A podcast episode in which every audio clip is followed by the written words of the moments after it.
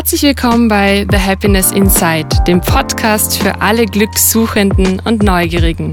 Ich bin Valerie, Gründerin von The Happiness Institute, Coach, Yoga und Meditationslehrerin.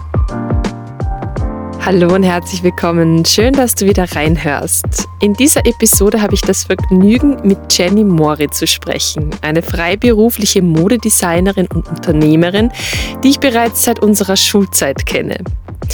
Ja, Jenny hat sich nicht nur als Designerin für das Label Daria D einen Namen gemacht, sondern ist auch Co-Founderin von Apato, einem liebevoll kuratierten Concept Store in Wien. Sie ist aber auch Mutter der zehnjährigen Saya, was ihr Leben, wie man sich vorstellen kann, maßgeblich beeinflusst hat. Unser Gespräch schenkt super viele spannende Insights. Ich habe mit Jenny darüber gesprochen, wie sie ihre Mutterschaft und ihre Individualität miteinander verbindet. Besonders interessant war der Einfluss ihres sozialen Netzwerks, insbesondere ihrer Freundinnen und Familie.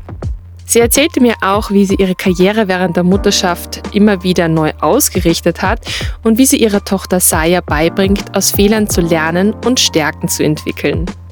Ja, auch Jennys Geschichte hat mich natürlich wieder sehr beeindruckt, denn besonders ihr Weg als alleinerziehende Mutter, Beruf und Erziehung zu vereinen, sowie ihre Fähigkeit, Herausforderungen zu meistern und sich dabei selbst treu zu bleiben, das ist schon echt ziemlich stark.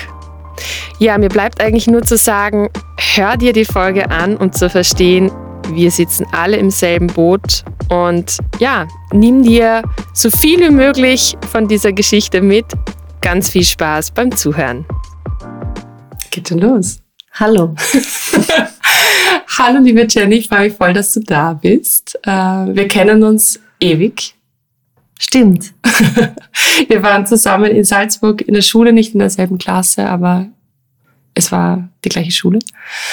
Und ähm, ja, irgendwie verliert man sich dann doch nicht aus den Augen. Und ich fand es einfach spannend, dich hier einzuladen und dich heute zu befragen, wie es dir als Frau, als Mama, als Mensch geht, was sich so getan hat über die Jahre und wie du dahin gekommen bist, wo du heute stehst. Daher würde ich direkt ja, mit dir reinspringen und dich mal erzählen lassen. Wie lange bist du denn schon Mama? Also, hallo Walli oder Valerie. Ähm, genau, äh, wir kennen uns wirklich schon lang. Ähm, und ja, ich finde schön, dass sich unsere Wege irgendwie doch immer wieder kreuzen und dass du mich hier eingeladen hast. Ähm, meine Tochter Saya ist jetzt zehn, also sie äh, geht in die erste Klasse Gymnasium, also ein Meilenstein, äh, der wieder gelegt worden ist. Und ähm, genau, ich bin ähm, somit fast seit elf Jahren Mama von Saya. Ja, da bringst du ganz schön viel Erfahrung auch mit im Gepäck. Also de definitiv mehr als ich von einer Zweijährigen. Und ähm, da gab es sicher viele Ups und Downs. Denn ich glaube, einfach auch dieses, dieses Mama-Werden, das erste Mal in diese Rolle hineinzuwachsen. Also das passiert ja schon eigentlich in der Schwangerschaft, fand, fand ich. Ähm, da auch so den eigenen Platz zu finden. Wie hast du das erlebt, auch wenn das jetzt schon ein paar Jahre zurückliegt? Aber der Prozess dauert ja bei jeder Frau auch ganz unterschiedlich lang. Wie, wie kannst du rückblickend diese Zeit für dich so betrachten? Ja, also vor allem, weil du es jetzt ansprichst, diese Findung in diese neue Rolle als ähm, Mutter, ähm, muss ich sagen, hat bei mir sehr lang gebraucht, äh, weil ich ja, weil ich irgendwie das Gefühl gehabt habe, ich bin ja noch derselbe Mensch. Ähm, aber klar, es verändert sich einfach wirklich was Wesentliches. Und vor allem, finde ich, ändern sich oder transformieren sich Werte und auch äh, Prioritäten. Und ähm, das zusammen mit der neuen Aufgabe, diese Verantwortung als Mutter zu haben, muss ich sagen, hat bei mir wirklich sehr lang gebraucht, dass ich mich da auch wirklich zurechtgefunden habe. Also ich war am Anfang sehr überfordert. Ich habe nicht gewusst, wo mein Platz ist, weil ich muss auch sagen, in meinem Freundeskreis war ich ähm, einer der ersten. Also ich war 29, als Saya geboren wurde. Und ja, ich war irgendwie gerade so, ist mir vorgekommen, fertig mit dem Studium. Der Ernst des Lebens unter Anführungszeichen hat gerade mal begonnen. Ich war zuvor in London Ähm, und dann war jetzt irgendwie plötzlich ein kleines Lebewesen an meiner Seite. Und ja, also ich muss echt sagen, das ähm, war sehr fordernd und ähm, hat für mich sehr, hat echt seine Zeit gebraucht, dass ich wirklich darin dann auch mich wohl, wohlgefühlt habe und auch gewusst habe, okay, da bin ich, das möchte ich ähm, als Mama auch sein und das darf auch so sein. Also ja, das mhm. war eine Entwicklung, die ähm, ihre, ihren Lauf brauchte. Mhm. Was waren da so die größten Takeaways? Jetzt oft im Nachhinein sind wir ja gescheitert, können das ganz aus einer anderen Perspektive auch betrachten, als wenn man mittendrin steckt, wo man oft nicht weiß, woher kommt das, wo soll das überhaupt hinführen. Aus der Perspektive jetzt, was, was waren die größten Learnings aus der Zeit? Also das größte Learning war auf jeden Fall ähm, Prioritäten zu setzen für mich. Wo, ähm, was ist jetzt wirklich wichtig? Wohin ähm, gehen meine Energien, meine Kraft? Und wo muss ich jetzt einfach auch zurückstecken? Ja? Wo brauche ich jetzt, muss, wo muss ich jetzt auch Kraft tanken, weil ich jetzt auch ein Kind habe, für das ich einfach da sein möchte und muss. Ähm, ich glaube, das war das größte Learning, da eine gute Balance für mich zu finden. Ähm, wo bin ich auch noch selber, ich als Jenny, ohne mein Kind auch an der Seite. Mhm. Also ich finde da einfach zu differenzieren und es zu integrieren auch.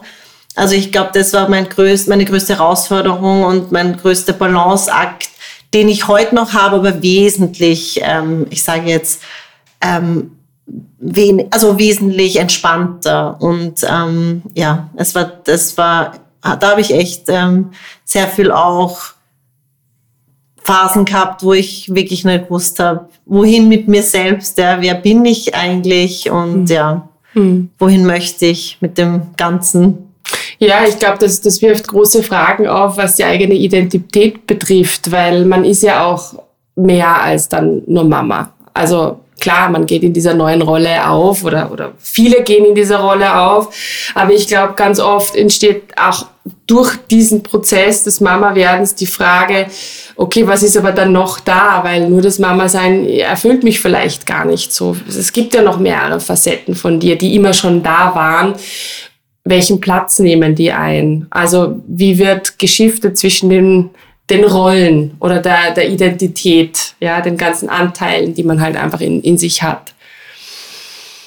Auf alle Fälle, ja. Und ähm, ich glaube, was bei mir so, also was ich jetzt auch so rückblicken, auch als Feedback bekomme von meinem Umfeld, ist, dass ich, glaube ich, immer darauf geachtet habe, dass eben die alte, sage ich jetzt, ähm, Person Jenny noch existiert und dass ich dem noch immer versuche nachzugehen, was natürlich gerade in den ersten Jahren nur bedingt möglich war. Und es, das muss ich auch dazu sagen, jetzt wo auch viele ähm, in meinem Freundeskreis selber ähm, Eltern sind, ähm, dass es auch eine Entscheidung ist, die man trifft und die Kraft kostet. Ja? Also es war ja, es ist ja nicht so, zum, ich meine, das kennt wahrscheinlich jeder, der äh, Kinder hat.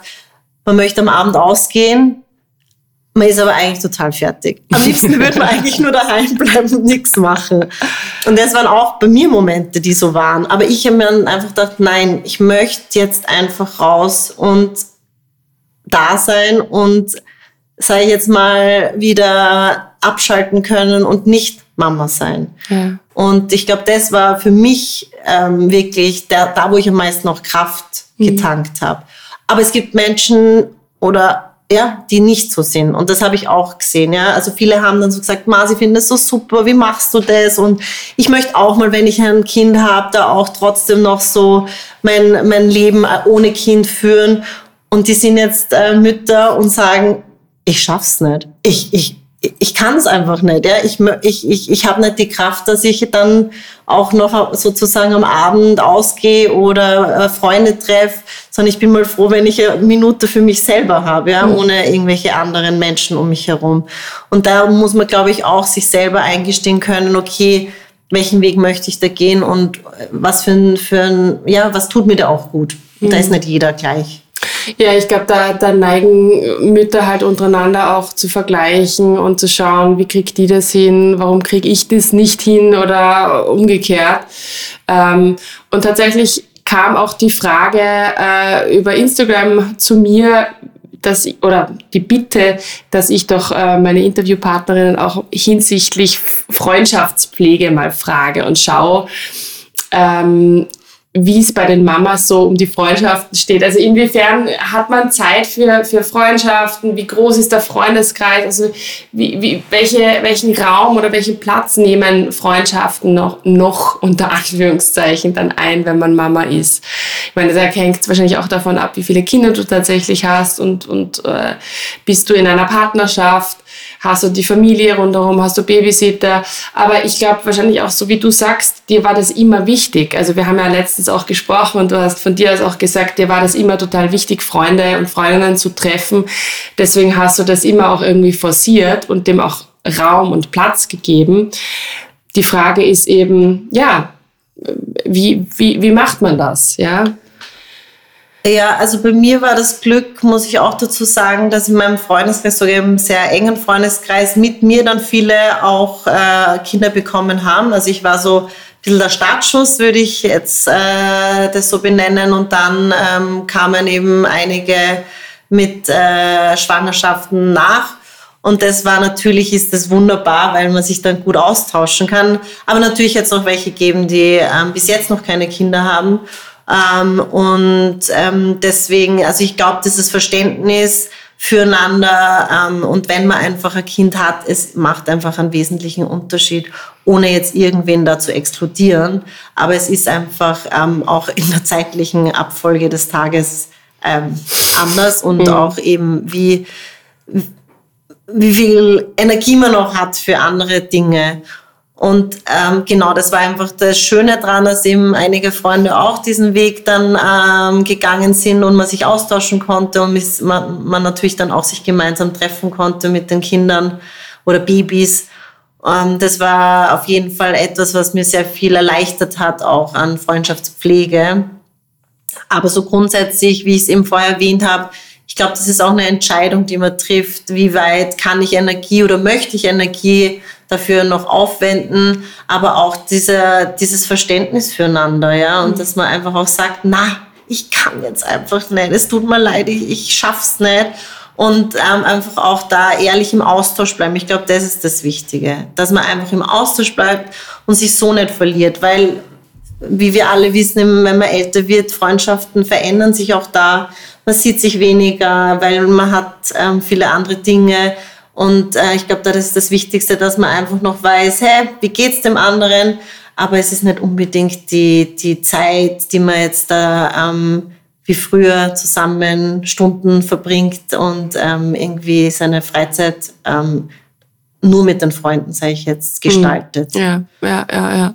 Na, ich finde auch, also es ist, es ist total schön, wenn man, wenn man Freundschaften auch ins Familienleben integriert bis zum gewissen Grad, wo das halt möglich ist oder wo das auch von der Gegenseite natürlich gewünscht ist. Ähm, und dass es eben diese, diese, diesen zweiten Part gibt, äh, dass man auch quasi allein als Frau und Freundin von den Freunden ähm, etwas unternimmt und wo das Kind dann nicht dabei ist. Ja, dass man einfach diese, diese, diesen alten, unter Anführungszeichen, Part noch, noch, noch weiterleben lässt, ja, ohne, ohne immer quasi als die Mama da zu sein. Ja. Sehe ich genauso. Aber es ist natürlich immer wieder herausfordernd, eh, wie du sagst, also manchmal ist man einfach müde, man muss sich dann überwinden, das dann doch zu machen und dass dann, dass man auch das Verständnis erhält dafür, vor allem bei Freunden oder Freundinnen, die vielleicht noch keine Kinder haben, dass äh, ja, dass die Ressourcen einfach sehr reduziert sind. Vor allem in manchen Wochen ist es halt natürlich noch einmal verschärft, wenn Kinder krank sind oder in der Nacht nicht durchschlafen oder, oder, oder. Auf alle Fälle. Inwiefern hat denn ähm, das Muttersein oder deine Rolle als Mutter auch deinen Karriereweg beeinflusst? Ähm, also ich würde sagen, dadurch, dass ich äh, wie ich schwanger worden bin, in einer Phase war, wo ich eigentlich erst begonnen habe, mir über wirklich den beruflichen Werdegang Gedanken zu machen, ähm, muss ich sagen, hat eigentlich mit Saya auch erst die Reise begonnen in diese, in diese beruflichen Ziele oder ähm, ja, was möchte ich eigentlich überhaupt machen? Ähm, mit was will ich mein Geld verdienen, was äh, erfüllt mich natürlich. Ich habe äh, Modedesign studiert. Dass es jetzt in die Richtung geht, war mir semi-klar, weil, wie wir alle wissen, Modedesign als Job in Österreich vor allem wirklich sehr schwer ist, da was zu finden. Für mich war jetzt ins Ausland gehen natürlich, ich war davor in London, ähm, aber mit, mit Kind war mir dann klar, okay, ich möchte eigentlich schon in Wien bleiben. Ich finde, es war, also ich habe ähm, ein Umfeld, das ich einfach auch gern ähm, habe und ich finde auch Wien als, als Stadt und ähm, ich wollte in der Stadt leben, wirklich einen sehr guten Kompromiss, weil es trotzdem noch eine wirklich hohe Lebensqualität hat. Ähm, genau. Und insofern hat sich eigentlich erst mit der Saya so das Bild des Berufes, äh, der für mich dann passt, ähm, erst so entwickelt. Und ähm, ich hatte dann auch wahnsinniges Glück, dass ich dann auch einen wirklich einen Job ähm, im Bereich Modedesign bekommen habe. Und ja, ich bin da eigentlich irgendwie so Step by Step und habe einfach wirklich geschaut, dass ich offen bleibe, dass ich äh, schaue, wo meine Stärken liegen. Ähm, und ähm, ja, also war da wirklich, bin da im Fluss ganz gut immer gewesen, mit natürlich auch vielen Herausforderungen, was natürlich das Zeitmanagement anbelangt, vor allem mit Kind. Und ich an, ähm, zum damaligen Zeitpunkt ähm, der Vater von Saya eben nicht, auch nicht in Österreich ähm, beruflich tätig war. Das heißt, das war nochmal eine zusätzliche Herausforderung. Dass du viel Zeit eigentlich alleinerziehend auch warst, obwohl genau. ihr in, genau. in einer Beziehung wart. Ja. Genau, also ja.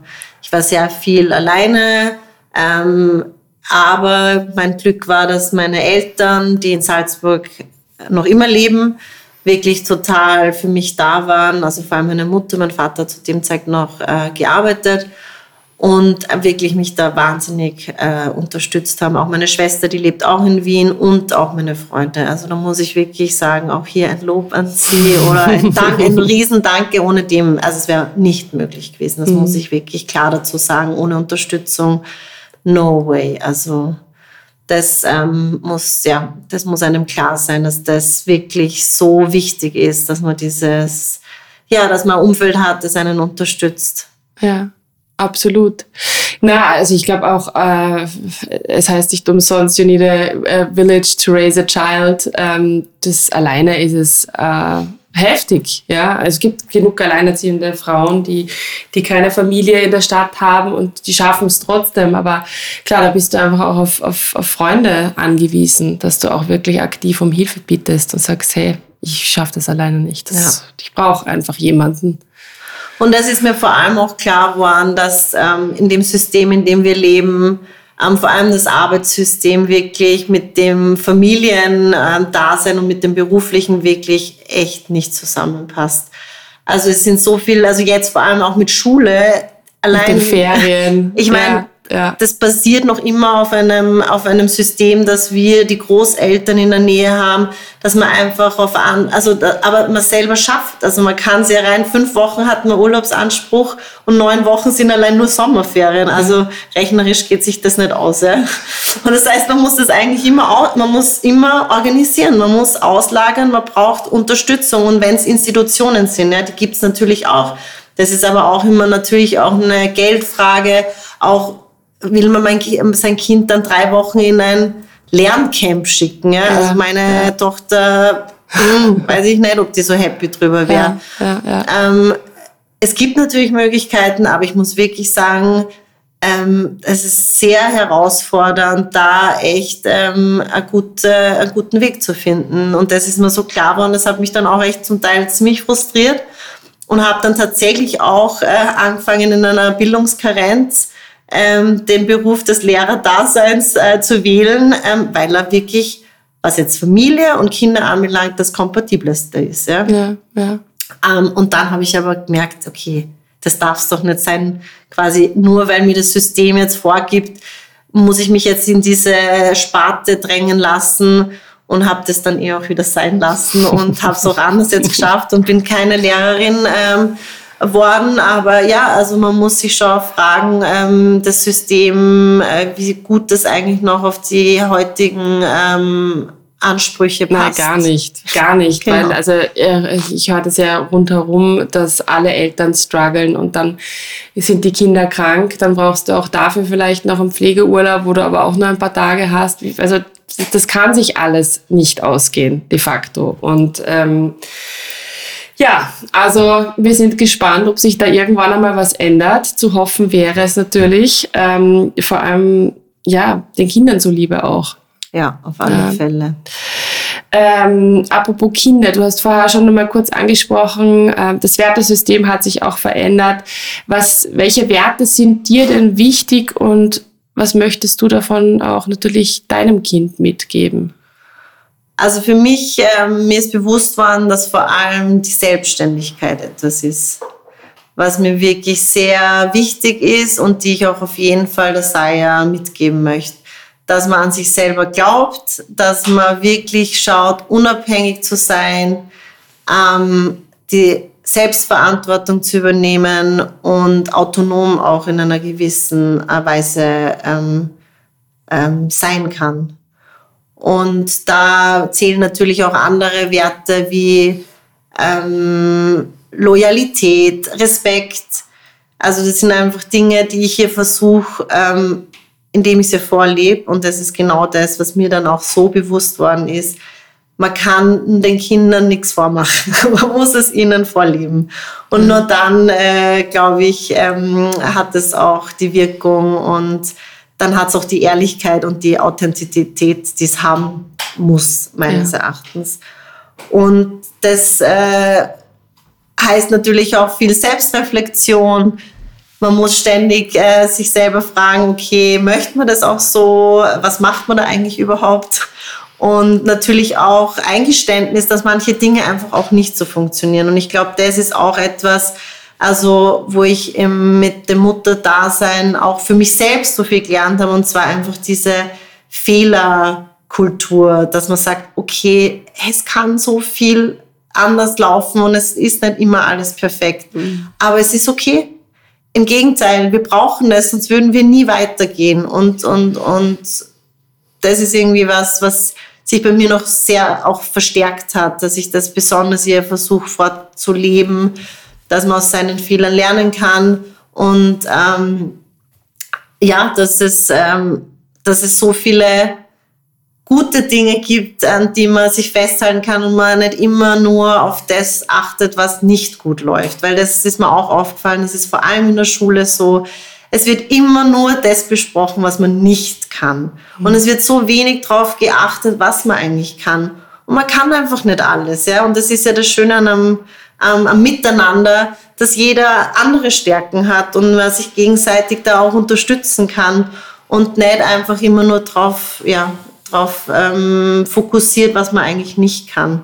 Und das, ähm, ja, da, da kann ich auch von Saya sehr viel lernen, weil sie einfach da auch, ähm, auch diese Intuition, was halt Kinder so schön haben, das ist etwas, was ich einfach auch so toll finde und ähm, wo ich auch merke, da kann, können wir uns alle was abschneiden davon, dass wir einfach ähm, unseren Gefühlen nachgehen und einfach ja. wirklich schauen, dass es äh, was, was, was fühlt sich gut an, was mag ich einfach und was mag ich nicht, ja, und das einfach auch klar zu, zu ähm, an, also auszusprechen. Ja, ja, absolut. Aber ich glaube auch, also wie du sagst, das Schulsystem auch, auch hinsichtlich dessen, dass eigentlich nur Fehler kritisiert werden und dass es dann einfach so ein, so, eine, so ein Gewicht bekommt und die Stärken eigentlich nicht gestärkt werden. Das ist ja etwas, was wir im Coaching natürlich auch ganz viel machen, dass man Ressourcen ähm, erhebt und wirklich das stärkt, was ja eigentlich schon da ist. Aber der Mensch sich immer auf dem aufhängt, was alles nicht funktioniert und was uns alles irgendwie, was wir vermissen, was nicht da ist. Und wir vergleichen uns immer mit dem, äh, ja, mit, mit, mit allen auf Social Media, die irgendwie uns was Tolles vorleben und fühlen uns im Minderwert, weil wir das irgendwie so gelernt haben, dass wir auf das achten, was wir nicht haben, was, was ja, uns fehlt auf unterschiedlichsten Ebenen. Und ähm, wenn wir über Kinder lernen könnten, das wieder mehr zu integrieren, hätten wir alle was davon. Auf alle Fälle. Aber es fängt leider sehr früh an, dieses Vergleichen.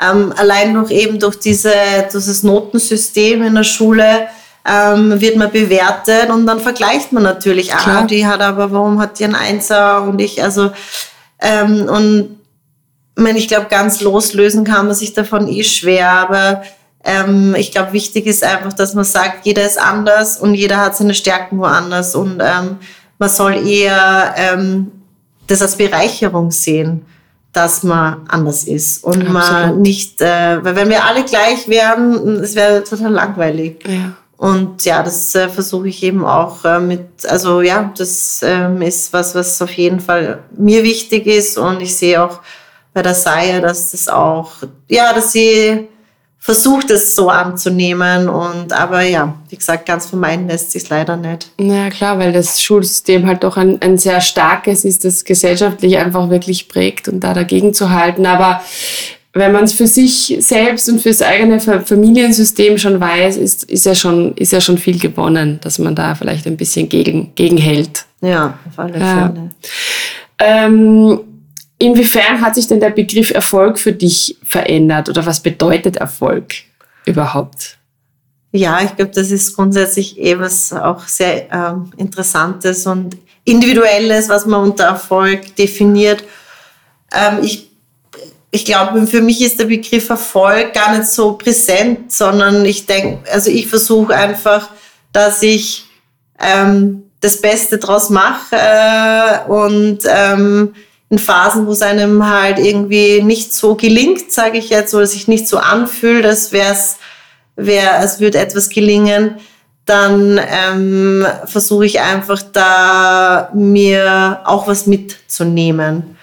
Ähm, für mich ist immer Erfolg irgendwie vielleicht eher Zielsetzungen und, und, und, und da auch versuchen, kleine Ziele zu haben und sich äh, dahin zu arbeiten, anstatt irgendwie immer von dem großen Ganzen auszugehen.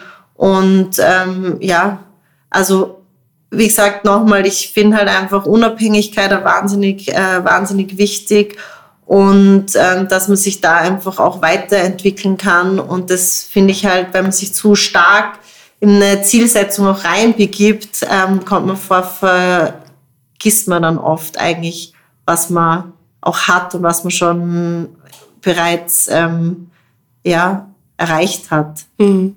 Du meinst jetzt, wenn man, wenn man den Fokus mehr auf das Ziel setzt und so quasi so zukunftsgerichtet auch lebt und eigentlich die Präsenz verliert, genau. meinst du? Ja, so, auf alle Fälle. Ja. Ich meine, ich, ich, ich rede ja davon, weil ich dir auch dazu, dass ich das mache, dass ich ja. halt immer wieder äh, oder dass ich immer zu weit nach vorn blick und, und dann vergesse eigentlich, was ich eigentlich schon alles erreicht habe oder erreicht oder was eigentlich alles schon da ist und, mhm. und ähm, dass man dann irgendwie äh, ja da in äh, Unzufriedenheit auch manchmal sehr schnell kommt, obwohl man eigentlich ja mit dem, was man schon hat, zufrieden sein könnte.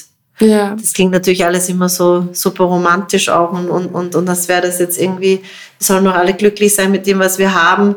Aber ja, also ich, ich glaube, wir sind da zu streng zu uns selber oder ich bin zu streng zu mir selber. Und ähm, ich kenne es von mir auch, wenn man Ziele erreichen will, wenn man gewisse Dinge für sich im Leben auch erarbeiten möchte, so wie du auch sagst, also es ist die Unabhängigkeit wichtig, ja, also auch als, als, als Frau auch das auch deiner Tochter mitzugeben und ähm, auch immer wieder zu reflektieren, auch etwas, was du vorher gesagt hast und was ich auch von dir weiß, dass du ja tust und, und immer wieder dich vielleicht auch in gewisser Form auch neu definierst, das erfordert natürlich auch ein zielstrebig sein, ja, ein irgendwo auch hinwollen, Ne?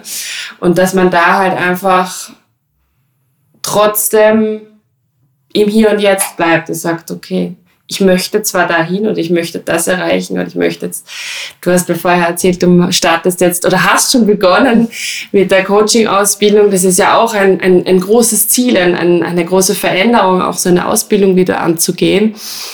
Und dass man dann trotzdem immer wieder innehält und sagt, hey, cool eigentlich was, ja. was alles so läuft, ja, was so passiert ist bis jetzt und, und was da ist.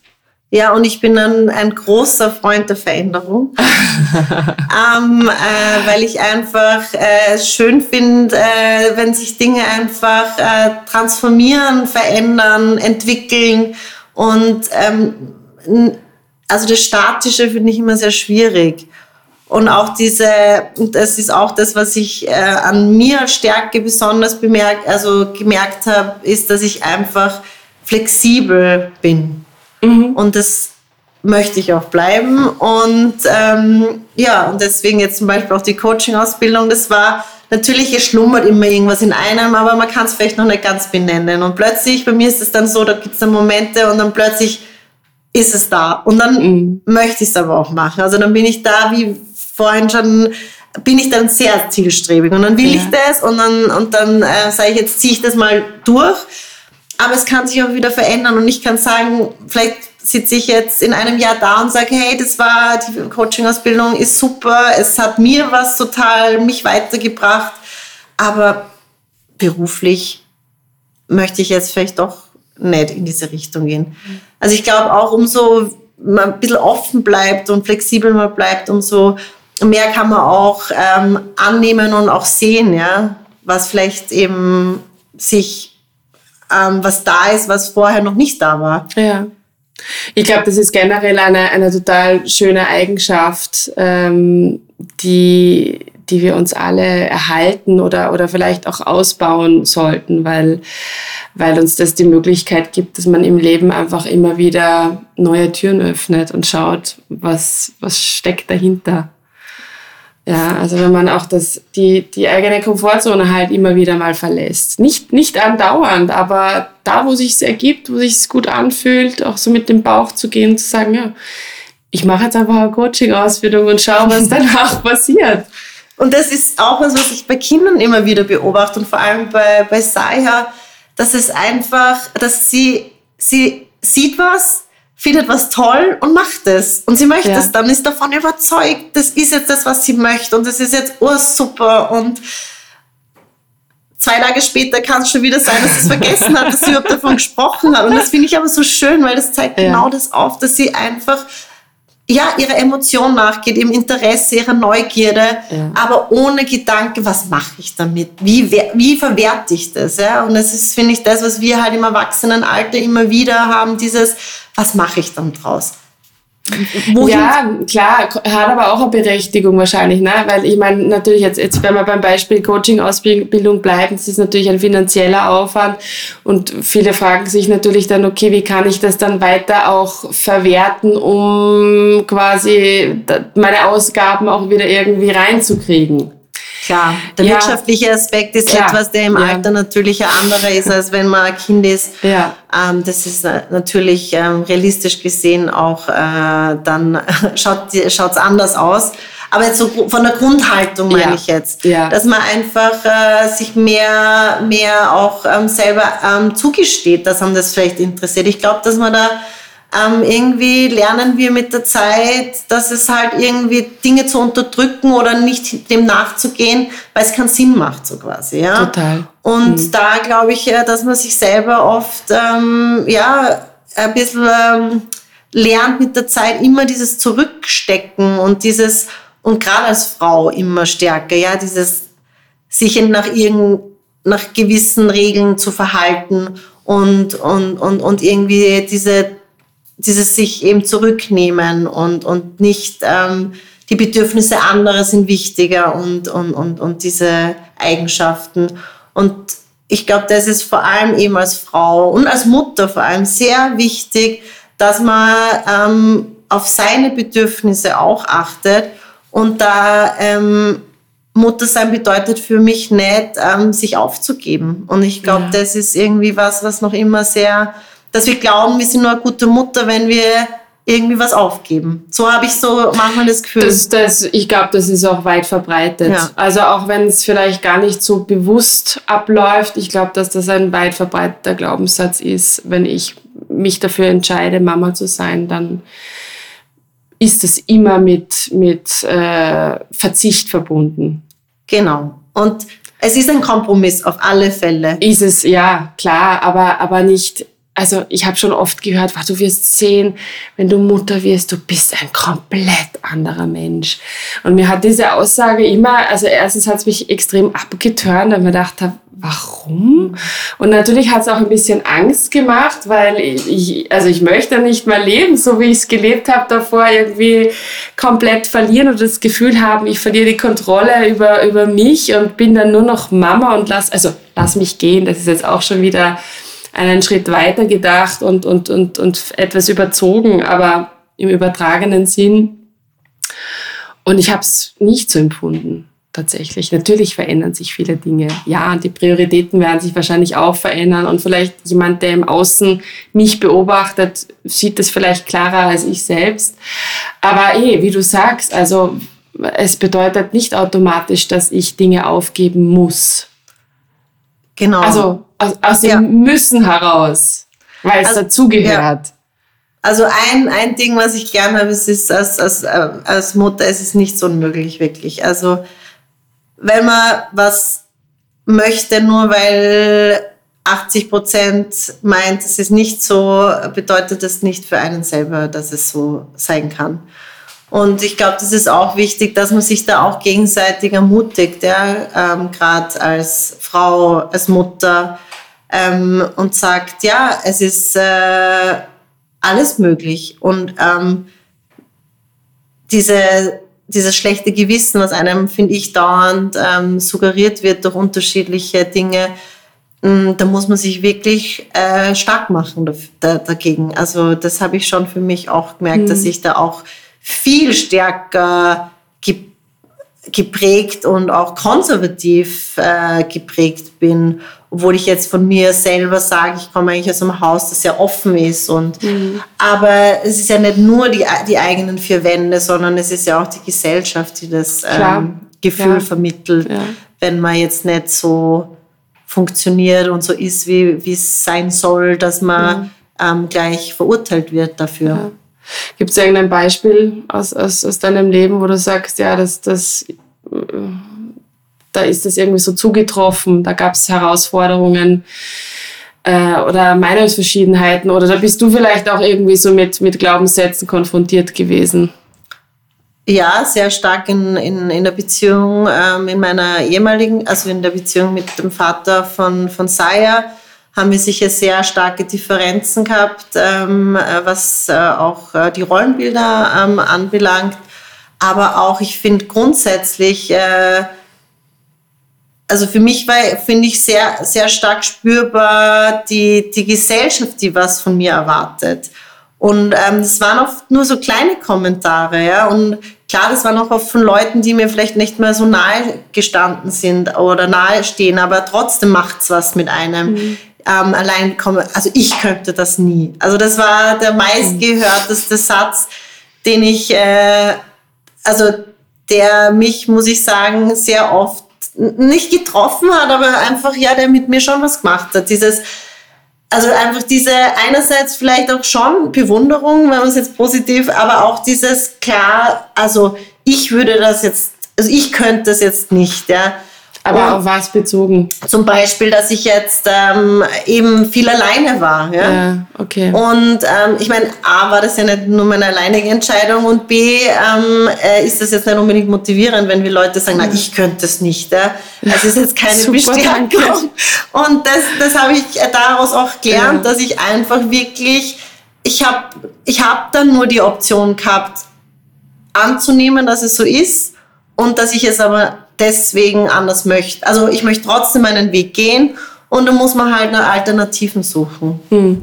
Aber ähm, ich habe das auf jeden Fall heutzutage, also jetzt auch noch ist es so, dass ich das ähm, oft spüre von Menschen, dass sie ähm, die Vereinbarkeit, die ich für mich getroffen habe, was Beruf und, und Kind oder Familie anbelangt, ähm, einfach anders definiert habe. Mhm.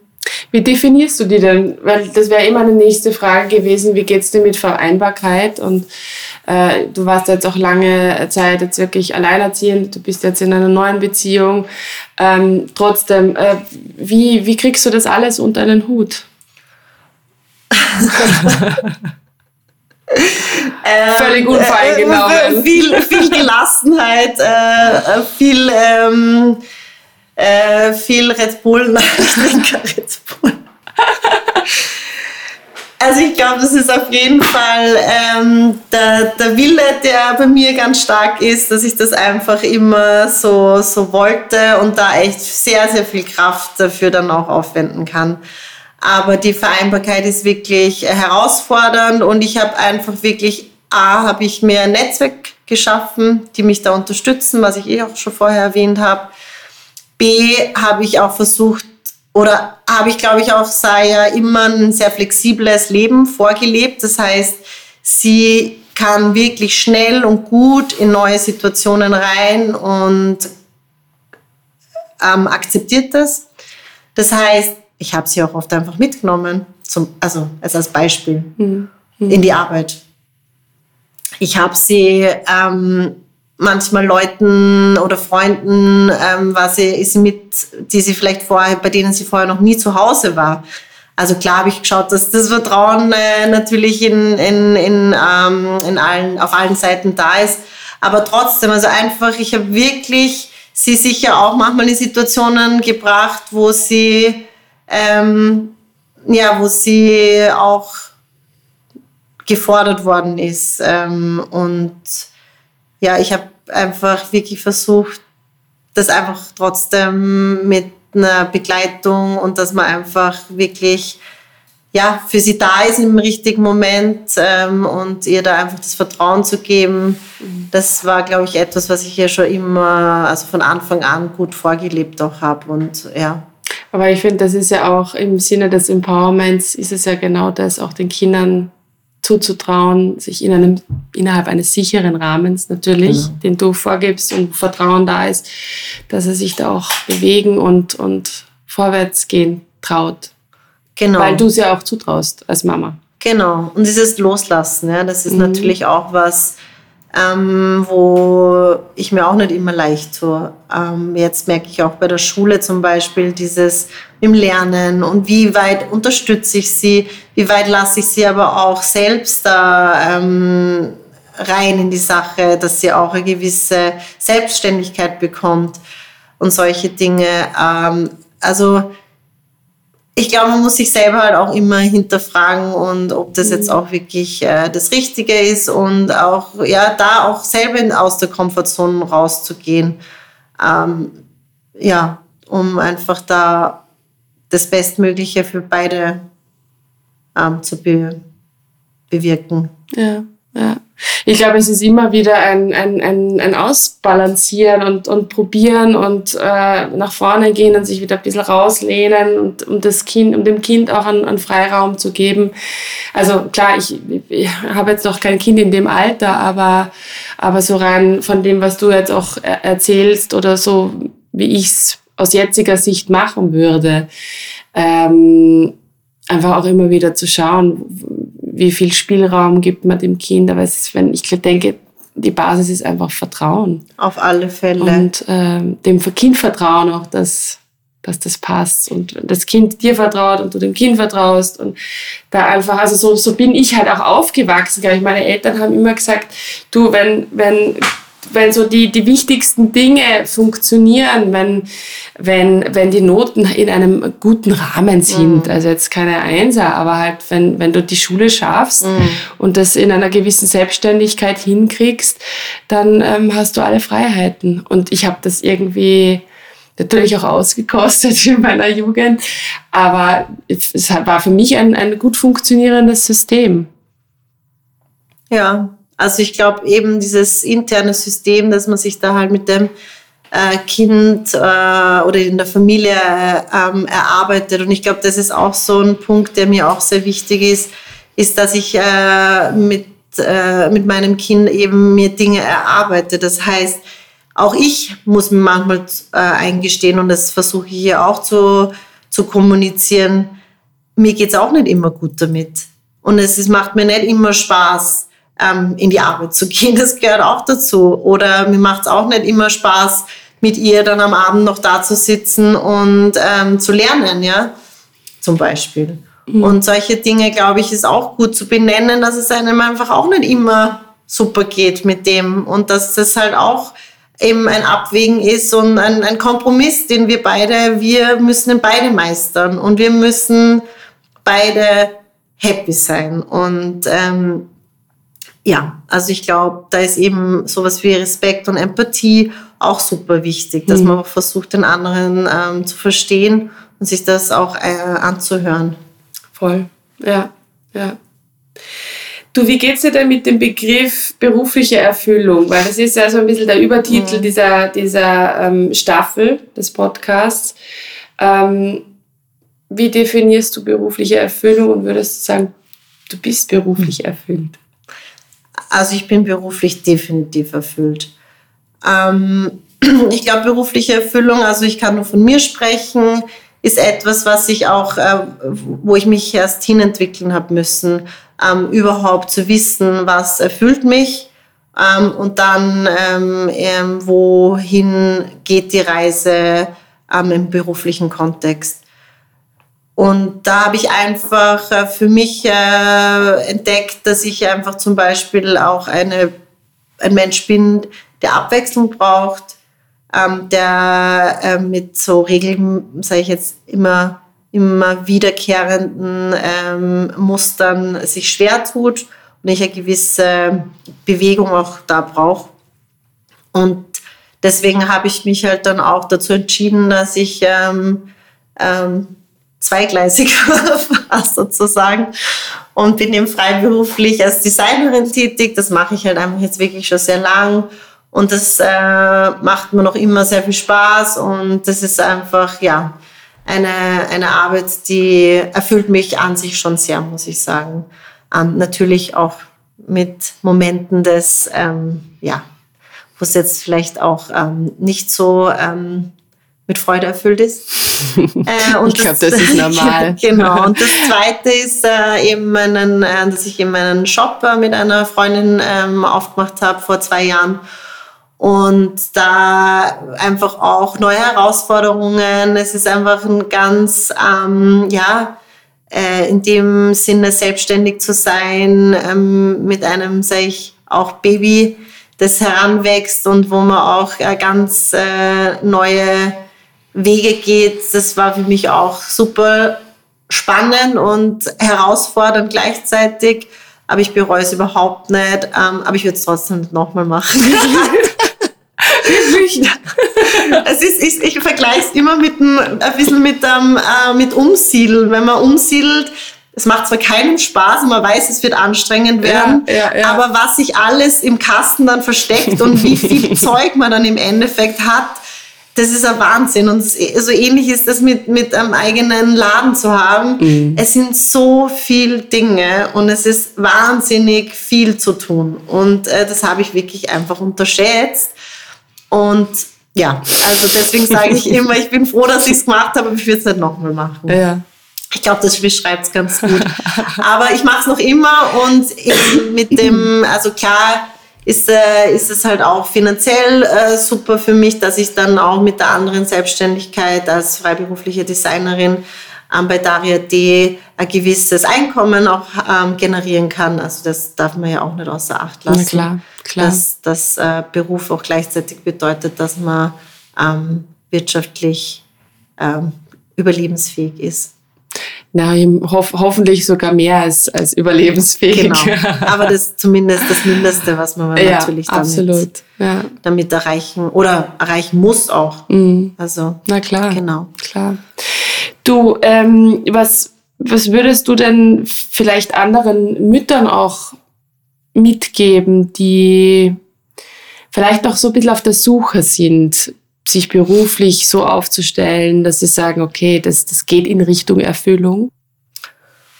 Also ich glaube, was, was ähm, wichtig ist, ist, dass man sich wirklich nicht unterkriegen lässt. Ja? Das heißt, damit meine ich einfach, dass man sich wirklich auf sich besinnen soll, auf sich hören muss und ähm, da wirklich für sich den Weg zu finden, was einen erfüllt, weil das wirklich ganz unterschiedlich ist.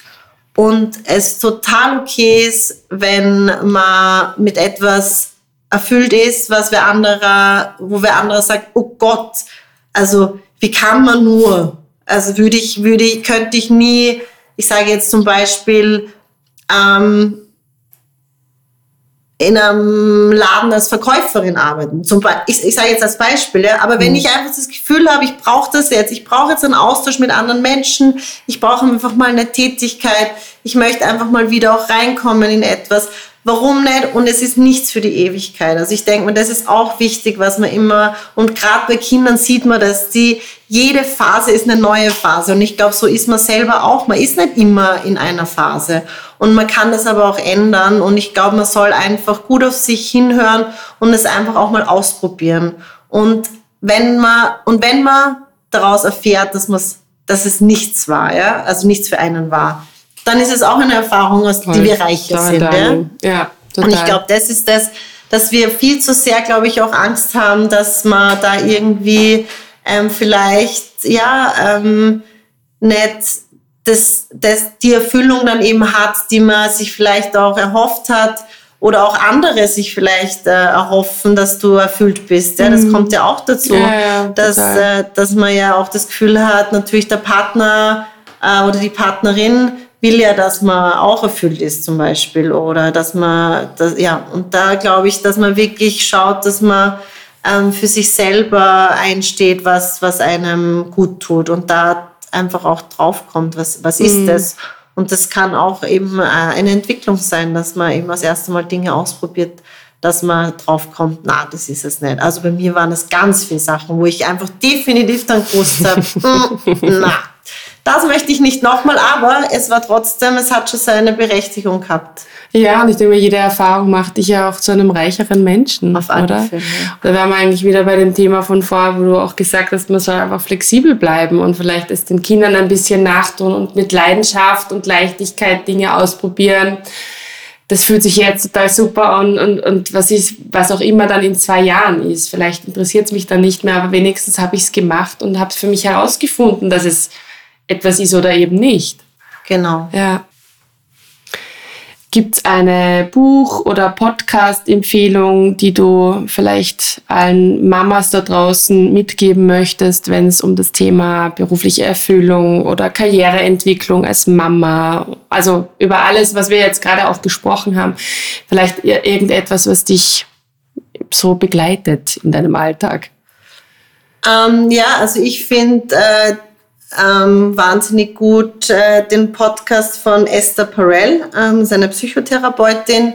Und der, sie hat auch Bücher geschrieben, einige, die sind auch alle relativ, also finde ich auch alle sehr les lesenswert. Ähm, aber der Podcast, von dem ich spreche, heißt Where Should We Begin? Und zwar begleitet sie da ähm, Paare ähm, durch ihren Alltag oder durch die Herausforderungen ähm, und sie kommen eben, also es sind zum Teil äh, Hetero-Paare, homosexuelle Paare, äh, mit Kindern, ohne Kinder. Also da wird wirklich, äh, ähm, gibt es ganz unterschiedliche Personen und die, du hörst quasi live zu, wie sie sie ähm, therapiert oder coacht. Und oh, das wow. finde ich sehr, sehr spannend, weil cool. man einen guten Einblick mhm. bekommt in, in die Realität anderer. Und ich finde, sowas ist immer sehr angenehm, weil man sich zum Teil wiedererkennt, aber in Dingen wieder gar nicht erkennt. Aber ich finde, in, der, in der Vielzahl der Dinge erkennt man sich einfach wieder oder ja. Dinge, wo man sagt, boah, echt, da gibt es Menschen, die sich genau mit demselben äh, Problem äh, irgendwie ja. auseinandersetzen oder Herausforderungen.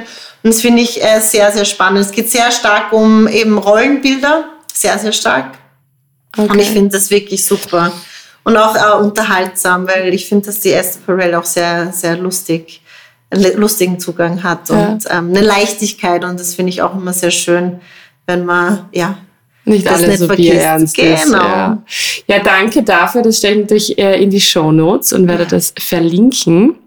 Ansonsten bleibt mir eigentlich gar nicht mehr viel zu sagen, außer vielen Dank, Jenny, für die Zeit, dass du hergekommen bist und uns ein bisschen teilhaben lässt an, an deinem Weg des Mama-Seins, des Frauseins. Ähm, danke. Danke auch dir, Wally. Und ja, ähm, Ich wünsche dir einen schönen Tag. Danke. Das war eine weitere Folge von The Happiness Inside, dem Podcast für alle Glückssuchenden und Neugierigen. Danke, dass du zugehört hast. Wenn du mehr über Jenny Mori und ihre Arbeit erfahren möchtest, findest du wie immer alle Links in den Show Notes. Ja, und eine Bitte in eigener Sache. Unterstütze mich und den Podcast dabei zu wachsen, damit auch andere Menschen von diesen inspirierenden Gesprächen erfahren und von diesen wertvollen Insights profitieren können. Abonniere den Podcast, schenk mir Sternchen, teile ihn oder hinterlasse mir eine Rezension. Bis zum nächsten Mal. Mach's gut, deine Valerie.